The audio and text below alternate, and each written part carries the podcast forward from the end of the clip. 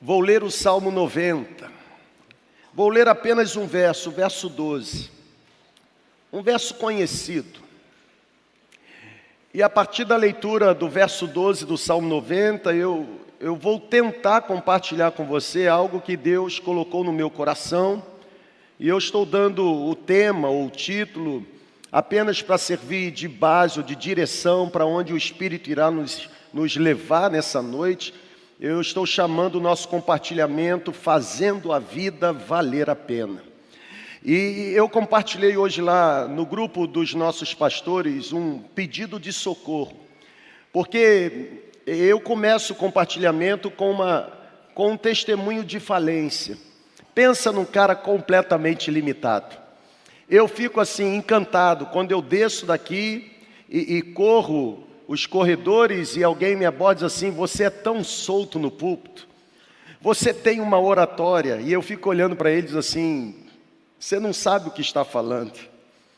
Sabe, eu estou a ponto de sair correndo e ir para o banheiro, porque todo final de semana é a mesma coisa: é o frio na barriga, é a sensação de fracasso.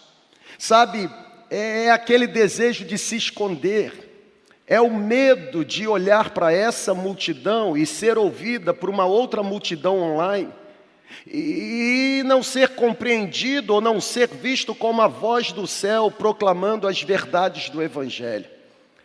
E me parece que nós ainda estamos sob, e não sobre, mas sob os efeitos da vigília de sexta-feira. Aquela vigília, eu não sei não, viu? Eu acho que não vou fazer mais vigília aqui não. Os irmãos são favoráveis para que não tenha mais vigília, levante a mão. E perdi. A gente ainda está meio cambaleando da vigília, tal tá ou não está, gente? Tem gente procurando poste para bater com a cabeça. Mas como Deus nos visitou. E, e eu disse para os pastores no grupo, Hoje pela manhã, no compartilhamento da palavra, e você que é um observador, percebe que eu tento facilitar a sua compreensão, sempre colocando os textos na tela, até para que você não fique disperso, mas esteja completamente envolvido com a palavra que está sendo compartilhada. E de manhã, Deus foi bagunçando tudo que eu tinha escrito, e aí ia surgindo alguns textos bíblicos na mente, e eu fui compartilhando e, e o negócio piorou, gente. Piorou porque eu, eu tive a sensação de que tudo que eu tinha planejado para hoje à noite deveria ser deletado do meu computador e assim eu fiz. E eu disse para os pastores o seguinte: parece que Deus decidiu nesse final de semana bagunçar o negócio, sabe? Eu tô, eu tô debaixo de uma desordem de Deus. Eu, eu, eu tento sempre organizar tudo. Todas as palavras que eu compartilho, eu procuro escrever, e escrever na íntegra. Colocar, inclusive, alguns vocativos, ah, para que eu não me perca naquilo que Deus colocou no meu coração. Mas para essa noite eu chego aqui com uma sensação de que tudo que eu planejei, Deus cancelou. Amém, porque não é você. É fácil dizer amém quando você não está na cova dos leões, não é verdade? Eu estou igual aquela experiência do rapaz que estava no barco, sabe, o pastorzão? E aí tem um cidadão morrendo afogado, e fica um cutucando o outro no barco, vai lá salvar, eu não, vai você, eu não, vai. Daqui a pouco um corajoso pula no barco, pula no mar, vai correndo até o cara que estava se afogando, se agarra e vem arrastando aquele cara para o barco. Ele consegue salvar a vida do cidadão. Os dois são resgatados, e quando os dois entram no barco, os homens que ali estavam olharam para aquele homem corajoso e assim: rapaz, que coragem! Nossa, você se jogou, e disse: Eu me joguei nada, eu estou querendo saber quem foi que me empurrou, não é verdade? Eu estou assim hoje. Eu estou me sentindo empurrado. Mas tem uma boa notícia. A boa notícia é que, segundo Marcos 6, 48, sempre que Jesus vê que as nossas forças estão se esgotando e que nós estamos correndo o risco de morrer afogados, Jesus sai do monte, vem andando por sobre as águas e nos alcança. Ele vai te alcançar hoje. Pode ter certeza que ele vai te alcançar hoje. Preste atenção nesse texto. Salmo 90, verso 12. A Bíblia diz assim: Ensina-nos, Senhor, a contar os nossos dias, para que o nosso coração alcance sabedoria. Em algumas traduções, a expressão exata é: Ensina-me a contar os meus dias de tal maneira para que eu possa alcançar coração sábio. A primeira informação que eu quero dar a você é que esse salmo não é um salmo escrito por Davi. Essa canção não foi composta por Asaf. Essa oração não foi feita pelos filhos de Corá, os coraitas. O Salmo 90, a autoria, segundo os analíticos do Velho Testamento, é de Moisés. Moisés, o homem de Deus, está compondo uma canção. Salmos são canções. Canções que eram compartilhadas, canções que eram praticadas. Essa oração foi feita por Moisés. Moisés está dizendo: Senhor, ensina-me a contar os meus dias para que eu possa ter um coração regado de sabedoria. Sabe, gente, Moisés tinha 80 anos de idade quando fez essa oração, e eu de quando em vez fico me perguntando como pode um homem de 80 anos de idade pedir a Deus sabedoria para contar os dias. Moisés, ele tinha 80 anos quando olhou para o alto e disse: Se o Senhor não regar o meu coração com sabedoria, eu não irei desenvolver uma vida que vale a pena viver. Sabe, o que Moisés está pedindo a Deus nesta oração é capacidade de contar. Cada momento na vida de Moisés, cada manhã, cada tarde, cada noite, Cada momento na vivência de Moisés era um aprendizado com Deus. Para Moisés, o pedido de contar os seus dias não era meramente um procedimento matemático. Quando Moisés diz, Senhor, ensina-me a contar os meus dias, Moisés não está se remetendo apenas a um procedimento aritmético, não. O que Moisés está pedindo a Deus é sabedoria para administrar bem a sua vida, ao ponto da sua própria vida valer a pena. A maior tragédia da nossa caminhada será manifestar uma vida em que Deus não tem prazer algum. Sabe, gente, eu não sei se você se lembra do histórico de Moisés, mas aquele menino que foi retirado das águas do rio Nilo, aquele menino que foi resgatado pela filha de Faraó, aquele menino que foi educado com a educação mais fina do império egípcio, aquele menino que foi criado e se desenvolveu no palácio do Faraó, aquele menino que teve o privilégio, vivendo no palácio de Faraó, receber uma educação de elevada qualidade. O que agora aquele menino, já homem, está pedindo a Deus é capacidade, é competência para que ele pudesse administrar bem o tempo, é competência para que ele pudesse administrar bem a sua vida. É por isso que ele diz: Senhor, ensina-me a contar os meus dias de tal maneira para que o meu coração seja um coração sábio. Eu penso que a maioria das pessoas, a maioria, é, abriga no coração um desejo de viver uma vida que vale a pena. Eu penso que aqui nesse auditório e também no ambiente virtual, se eu fosse perguntar o seu desejo, você, entre muitos desejos, você diria: Eu quero desenvolver uma vida que tenha alguma coisa para contar pelos meus filhos, pelos meus netos, pela minha posteridade. A maioria deseja viver uma vida, uma vida que deixa marcas, uma vida que transmite legado. Eu acredito que não exista nada de errado em nutrir no coração o desejo de manifestar uma vida que vale a pena. Eu acredito que não exista nenhum problema abrigar no coração o desejo e, por que não dizer, a ambição de saber contar bem os dias da existência, para que o coração seja regado de sabedoria. A oração de Moisés nos encoraja a pedirmos sabedoria para realizarmos o máximo que pudermos realizar com o nosso tempo. Sabe por quê, gente? Preste muita atenção, olha para cá, por favor. Muitas coisas que perdemos na vida, muitas coisas são restauradas. Mas existe algo que, se nós perdermos, não tem mais como ser recuperado. Eu estou falando do tempo. Pegou? Muitas coisas na nossa jornada, muitas, podem ser restauradas, mas o tempo não. O tempo mal utilizado nunca mais poderá ser recuperado. E aqui está a grande questão, porque depois que o sol se põe, depois que o dia se vai para sempre, esse dia jamais poderá ser trazido de volta.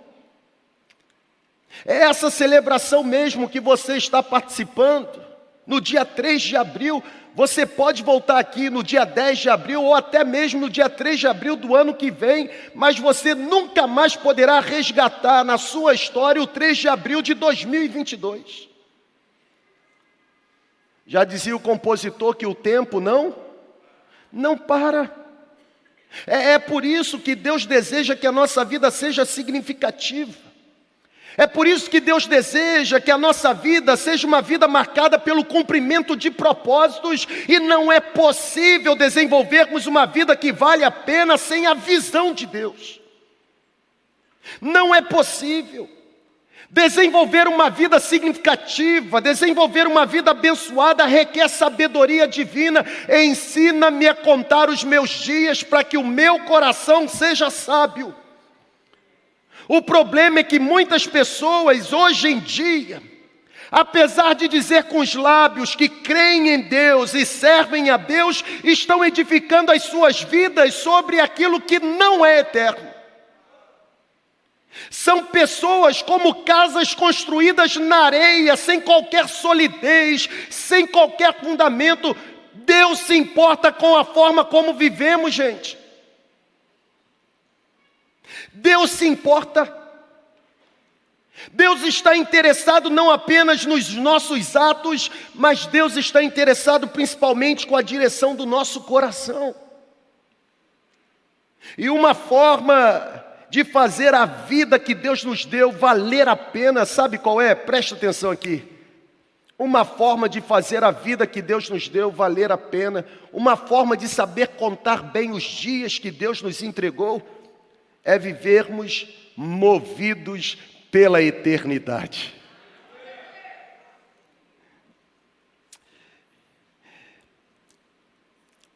Ser movido pela eternidade ajuda a gente. Na verdade, a palavra mover significa impulsionar, significa dirigir, significa controlar, significa direcionar. A palavra mover significa fornecer a força motriz. E a pergunta que eu faço para você, e a primeira pergunta da noite é: o que está guiando e motivando a sua vida nesta terra? Será que, exemplo de Moisés, você também não precisa pedir, Senhor, ensina-me a viver a minha vida de tal maneira que a minha vida vale a pena. O que está guiando a sua vida? Qual é a força motriz? As coisas desta terra, as coisas temporais ou as coisas eternas?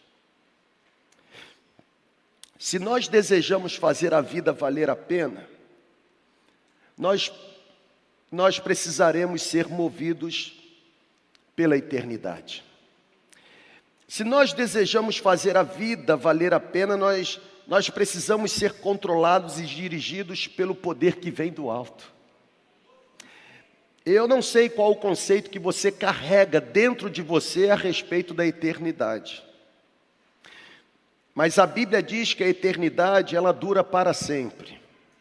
A Bíblia diz que a eternidade não tem fim. Na verdade, de acordo com o conceito bíblico, eternidade não é ausência de tempo, eternidade é um tempo sem fim. E, e para alegrar ainda mais o seu coração, É possível vivermos contando bem os dias que Deus nos deu, movidos pela eternidade, porque a Bíblia diz que o nosso Deus é chamado de Pai eterno. A Bíblia o chama de Pai da eternidade, tudo que se encontra nele é eterno. O nosso Deus é eterno porque a Bíblia diz que nada existiu antes dele, ele continua eterno porque a Bíblia diz que nada irá subsistir após ele. O nosso Deus é eterno porque a Bíblia diz que ele não é limitado em poder. O nosso Deus é eterno porque a Bíblia diz que ele não é limitado em conhecimento. O nosso Deus é eterno porque a Bíblia diz que ele não é limitado em sabedoria. O nosso Deus é eterno porque a Bíblia diz que ele não é limitado em compreensão ou em glória. O nosso Deus é eterno porque a Bíblia diz que ele é autoexistente, ou seja, para sempre ele foi e para sempre ele será. Aleluia! Deus não apenas jamais deixará de existir, como também permanecerá eternamente sendo o mesmo. Aleluia! Olhar para a oração de Moisés, Senhor, ajuda-me a contar os meus dias para que a minha vida valha a pena. Orar, olhar para a oração de Moisés, observar o pedido que Moisés faz a Deus para alcançar sabedoria, isso traz algumas lições para nós. E a primeira é essa que eu vou colocar aí. Fazer a vida valer a pena é entender que a vida que vale a pena é a vida que é vivida para Deus. Já dizia Wesley Duhr no seu livro Avalie bem a sua vida. A única vida digna de ser vivida é aquela que é vivida completamente para Deus. Dallas Willard, um dos grandes pensadores espirituais e escritores que eu gosto de ler.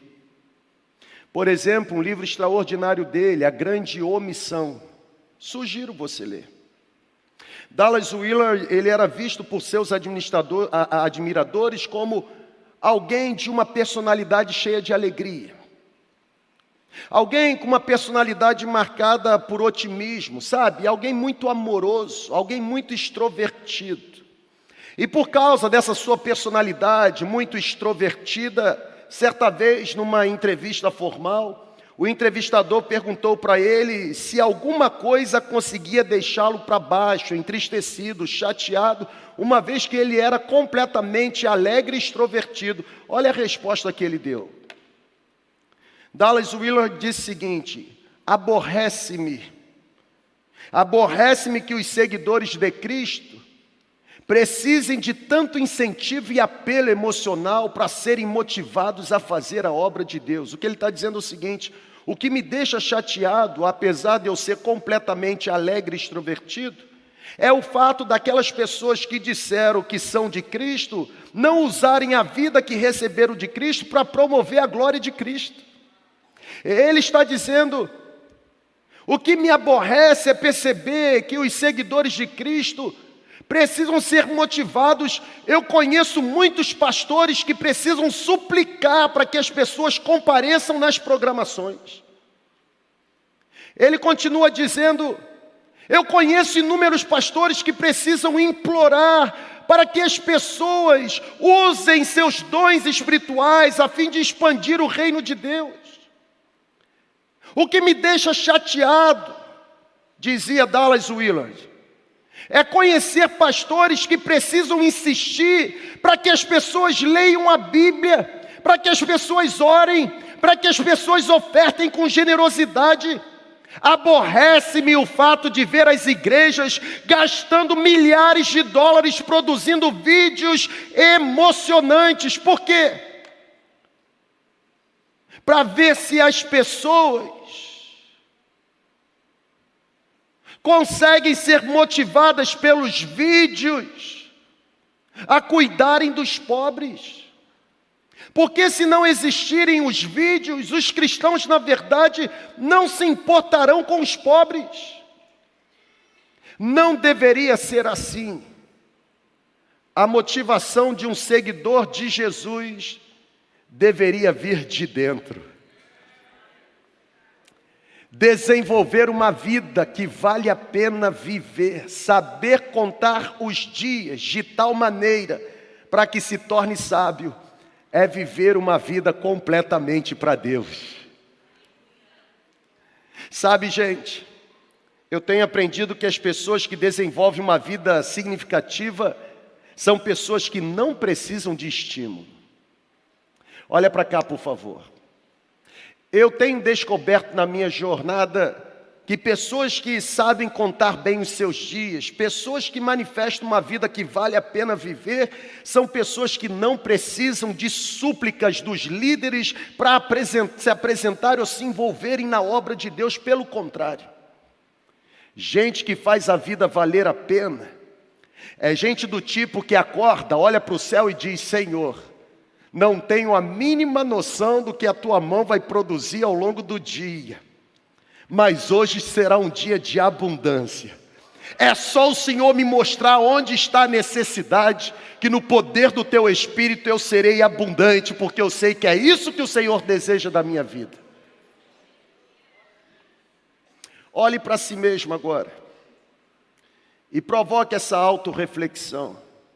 A sua vida está valendo a pena? Se você morrer agora, o povo vai chorar de tristeza e saudade ou vai chorar de alegria porque você não vai estar mais aqui? Porque tem sepultamentos que são mais celebrativos do que fúnebres. O sentimento não é, era uma pessoa tão boa, o sentimento é, graças a Deus, essa peste foi embora.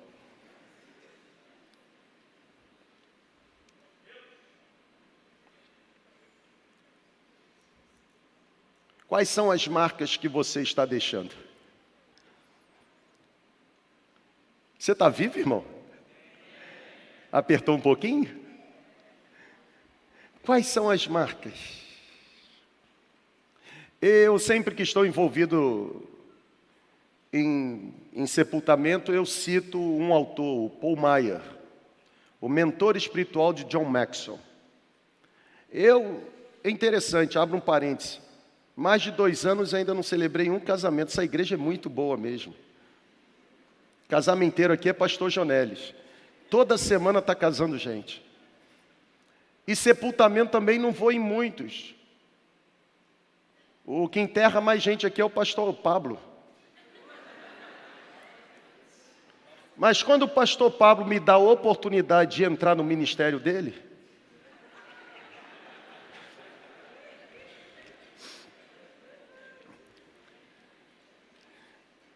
Eu sempre cito Paul Maier, por quê?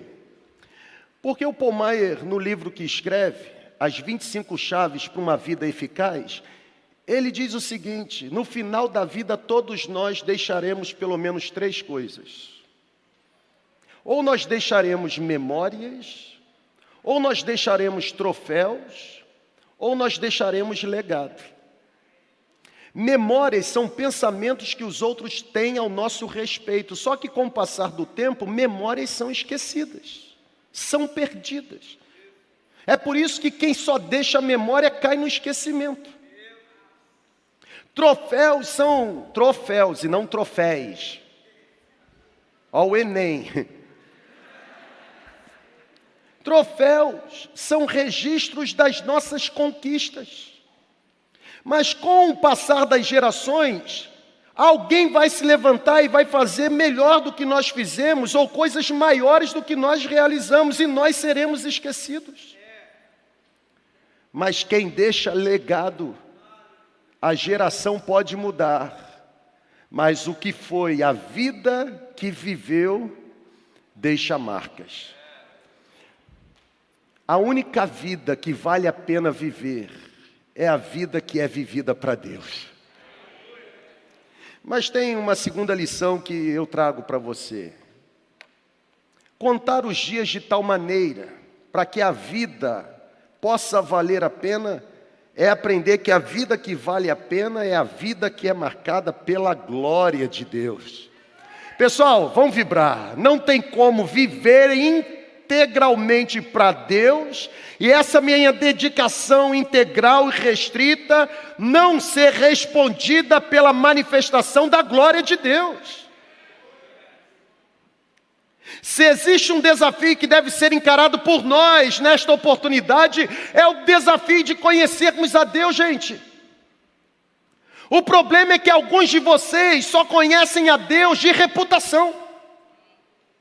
O problema é que tem muitos aqui nesse prédio e muitos outros por meio da conexão que só conhecem a Deus porque ouviram alguém falando acerca de coisas que Deus pode realizar. O problema é que muitos de vocês só conhecem a Deus porque decidiram ouvir alguns sermões que contam histórias bíblicas a respeito do que a mão de Deus faz. Isso tudo não passa de conhecimento de segunda mão.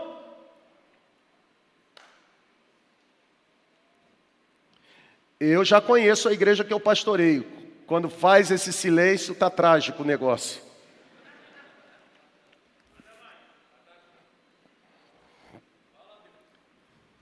Me permita sair do Salmo 90, em que Moisés está fazendo o pedido, ensina-me a contar os meus dias.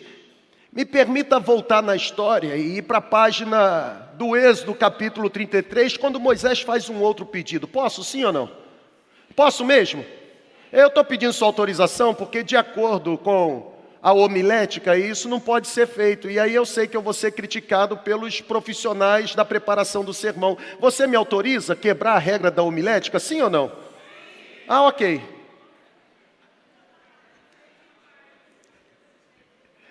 É duro, irmão, pregar aqui. Moisés, no Salmo 90, está dizendo assim: Ensina-me a contar os meus dias de tal maneira que eu possa alcançar um coração sábio. Moisés está dizendo: Senhor, dê-me capacidade de viver uma vida que vale a pena viver.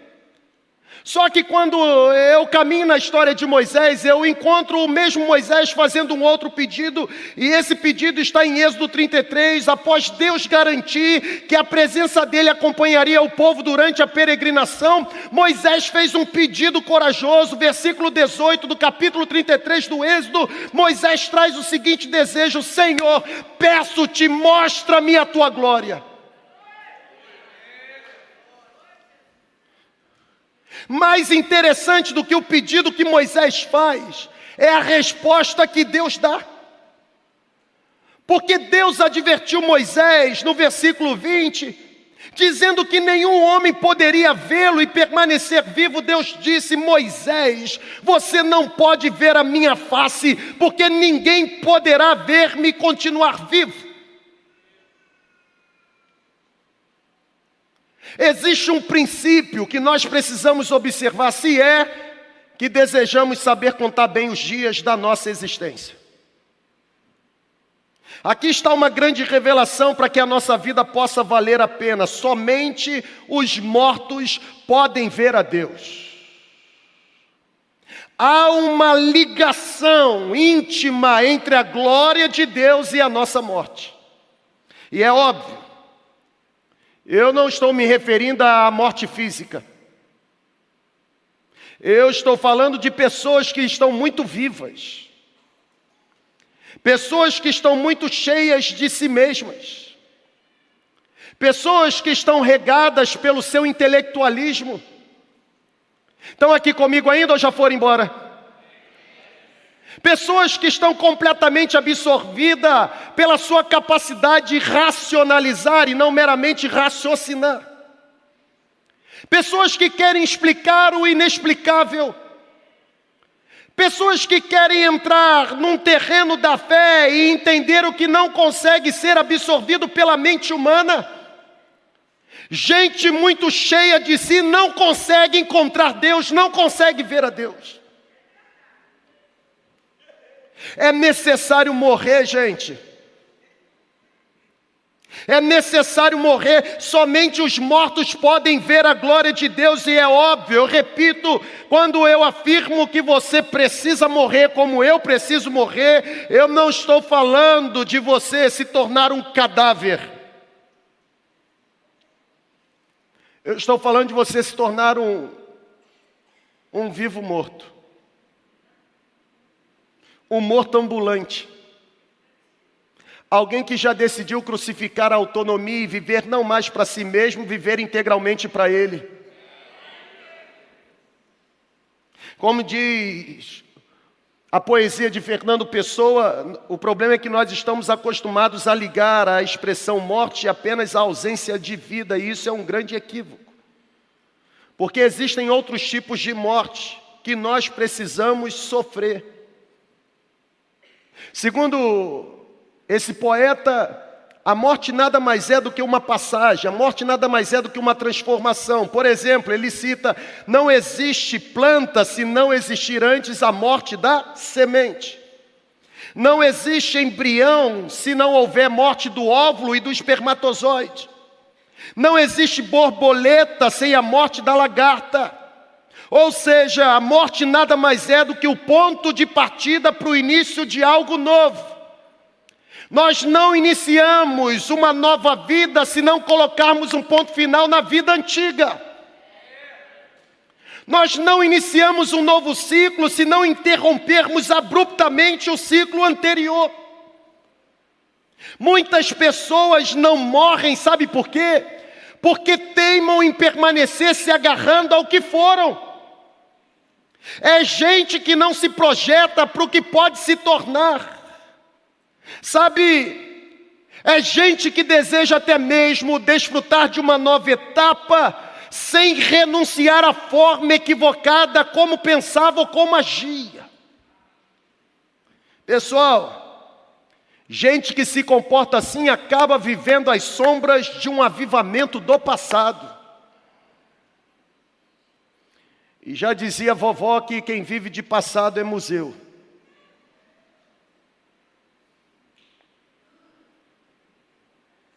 Fazer a vida valer a pena exige aprender que pessoas muito vivas não desfrutam da glória de Deus. Até porque pessoas muito vivas estão mais interessadas pelos brinquedos espirituais, Brinquedos que podem ser dados pelas mãos de Deus do que propriamente dito pela presença do Senhor. Gente muito viva não consegue resgatar o DNA. Eu lamento estragar um pouquinho a sua noite, mas igreja não é clube de bênçãos, igreja é lugar de transformação. Na verdade, nós não somos igreja para recebermos uma bênção, nós nos tornamos igreja porque já fomos abençoados. Não existe nada que a mão dele me ofereça que seja mais valioso para mim do que a presença dele que já está em mim por meio do Espírito Santo. Essa é a vida que vale a pena viver. É isso que é sabedoria para contar bem os dias da existência. Igreja é lugar de transformação, e transformação não acontece quando você recebe brinquedos espirituais. Olha para cá, deixa eu pegar na sua mão agora e apertar só um pouquinho. A gente não muda quando a gente se sente abençoado.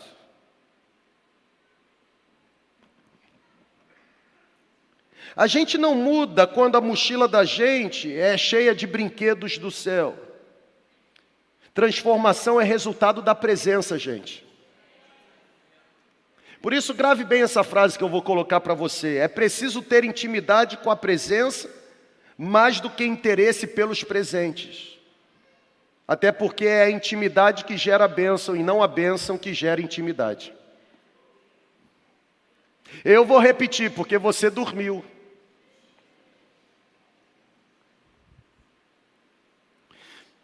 É preciso ter intimidade com a presença de Deus mais do que interesse pelos brinquedos que as mãos dele podem nos oferecer. Porque se existe algo que a gente precisa agora acertar e alinhar, é que é a intimidade com Deus que gera bênção e não a bênção que gera intimidade. Eu fico vendo pessoas dizendo assim para mim: aquele ali está assim com Deus. Aí eu pergunto por quê? Olha como ele está sendo abençoado. Irmão, o sol nasce sobre a cabeça de quem merece e de quem não merece. A mão de Deus abençoa quem, quem presta e quem não presta. Porque o que Deus faz é baseado no amor que Ele tem.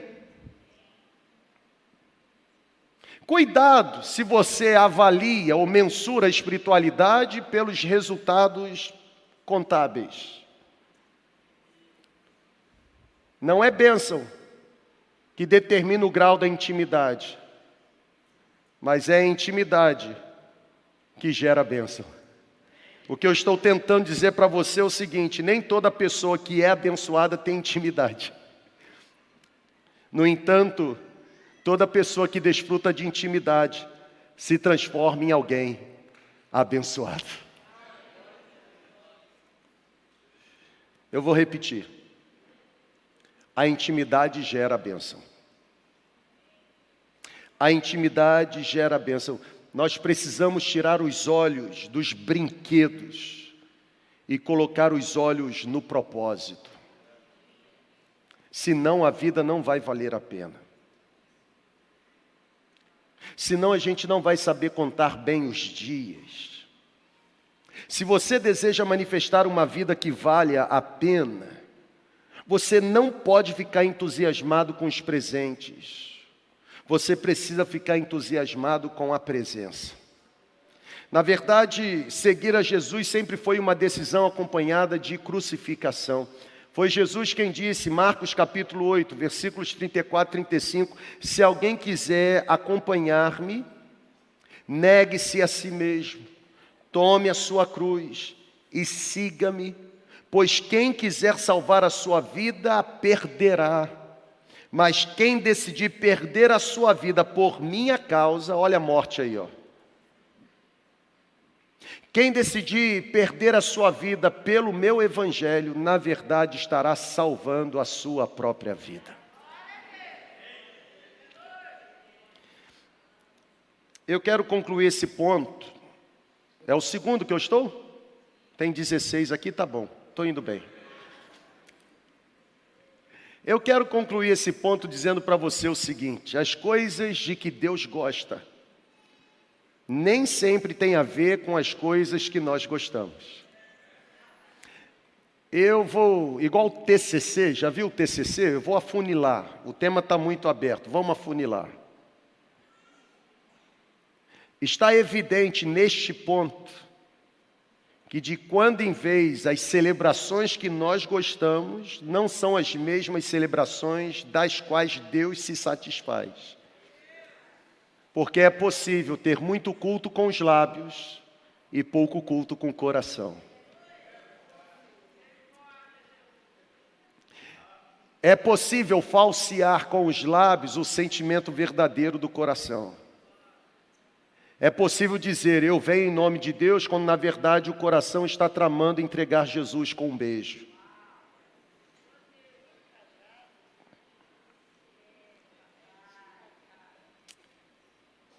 A sua vida está valendo a pena? Eu confesso você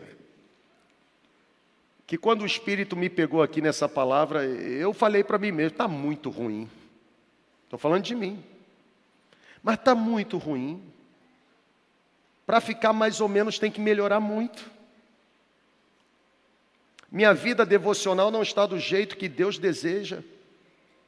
A minha prática de piedade não está no nível que Deus deseja.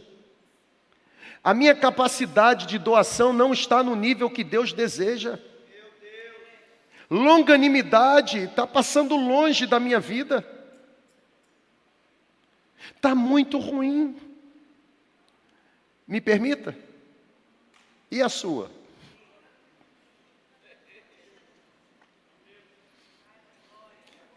Tem pastor que diz assim: se a minha está ruim, imagine a sua, como se ele fosse maior. Isso não existe aqui. Até porque é possível ter gente santa lá embaixo e completamente carnal aqui em cima. É possível ter título sem unção. Ou não é possível? É possível. É possível ter oratória sem poder espiritual. É por isso que em muitas celebrações as pessoas fazem com um sorriso nos lábios, mas com o coração vazio, porque o que alimenta o coração não é poder de persuasão, é presença do Espírito Santo. Graças a Deus você acordou.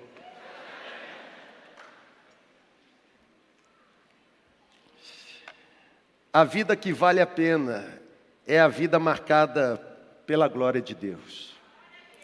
Vou para o terceiro.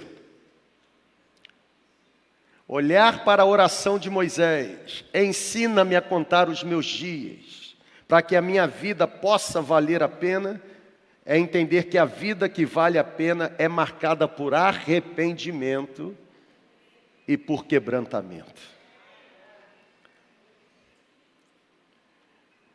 Eu não sei se alguém já te disse, mas você, você errou. E eu não sei se alguém teve coragem de dizer ainda mais para você, você vai continuar errando. Mas eu trago uma palavra para você: você não é o pecado que você comete. Eu vou repetir. Isso é muito sério. Porque se existe uma mentira que o diabo fica sussurrando nos seus ouvidos, é que para a sua vida não existe mais jeito. Na verdade, se existe uma mentira que o diabo fica habitando na sua mente, é que os problemas que você carrega na sua vida, você tem que resolver. Quando na verdade você pode tomar a decisão de entregar para Deus e deixar que Deus resolva por você. E eu estou falando de todo e qualquer problema, porque para Deus não existem problemas difíceis. Agindo Deus, quem poderá impedir? Qual o empecilho, qual o impeditivo, qual o impedimento para que a sua vida possa valer a pena? A vida que vale a pena é vida marcada por quebrantamento por arrependimento. É o arrependimento e o quebrantamento que atrai a presença de Deus. Enquanto eu encobrir os meus erros, os meus ossos se secaram. Mas a Bíblia diz que aquele que confessa e abandona é abençoado pelas múltiplas misericórdias do Senhor.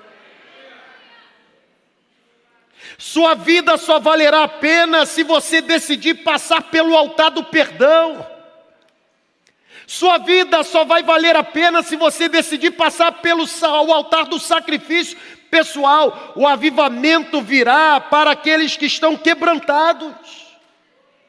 O avivamento virá para aqueles que estão correndo atrás, não da sua própria ambição, mas atrás do propósito de Deus. Avivamento é produzido pela manifestação da glória de Deus. E tem uma coisa: o avivamento precisa começar aqui, para que depois possa alcançar as ruas da cidade. Avivamento é o ato de ser avivado. Avivamento é o ato de se tornar mais vivo. Avivamento é o ato de se tornar mais ativo. Avivamento é o ato de se tornar mais intenso. Avivamento é o ato de me tornar mais despertado. Avivamento é o ato de me tornar mais nítido. Algumas palavras gregas usadas para descreverem avivamento consideram o avivamento como o reacender de uma chama que se apagou ou reflorescer, ou florescer novamente uma planta que estava morrendo. Não tem como reacender chama que está se apagando sem arrependimento e quebrantamento. O avivamento não acontece porque as pessoas estão buscando avivamento. O avivamento chega porque as pessoas decidiram buscar a face de Deus. Aleluia. É por isso que eu afirmo para você: é hora de buscarmos o avivador em lugar do avivamento. A vida que vale a pena é uma vida avivada. Porque avivamento é quando a manifestação da glória de Deus ultrapassa as paredes do prédio e começa a fluir pelas ruas da cidade, gente. É chegada a hora da lâmpada de Deus ultrapassar os limites do nosso prédio e iluminar toda a cidade. Até aonde você está disposto a ir? Deixa eu concluir, podem vir. Nós não podemos mais viver com a ausência do sobrenatural. Viver uma vida que vale a pena viver, saber contar bem os dias, é viver debaixo da manifestação do poder que vem do alto. Por isso eu quero dar a você uma sugestão. A minha sugestão é que você se torne corajoso como Moisés para pedir: Senhor, dê-me sabedoria para administrar bem os dias da minha vida, ajuda-me a contar bem os meus dias para que eu seja sábio. Mas eu quero sugerir que você seja ainda mais corajoso ao ponto de pedir: Senhor, mostra-me a tua glória. Sabe por que eu estou dizendo isso? Porque se há um desejo em mim nessa noite, e eu compartilho com você, é que essa estrada, para que os meus olhos vejam a glória de Deus, essa estrada seja pavimentada pelo arrependimento e pelo quebrantamento. A minha frase derradeira para você é: é o arrependimento que prepara o caminho e endireita as veredas do nosso coração. Ensina-me a contar bem os meus dias, para que o meu coração seja um coração sábio. Coração regado de sabedoria, é coração quebrado, é coração rendido, é coração arrependido.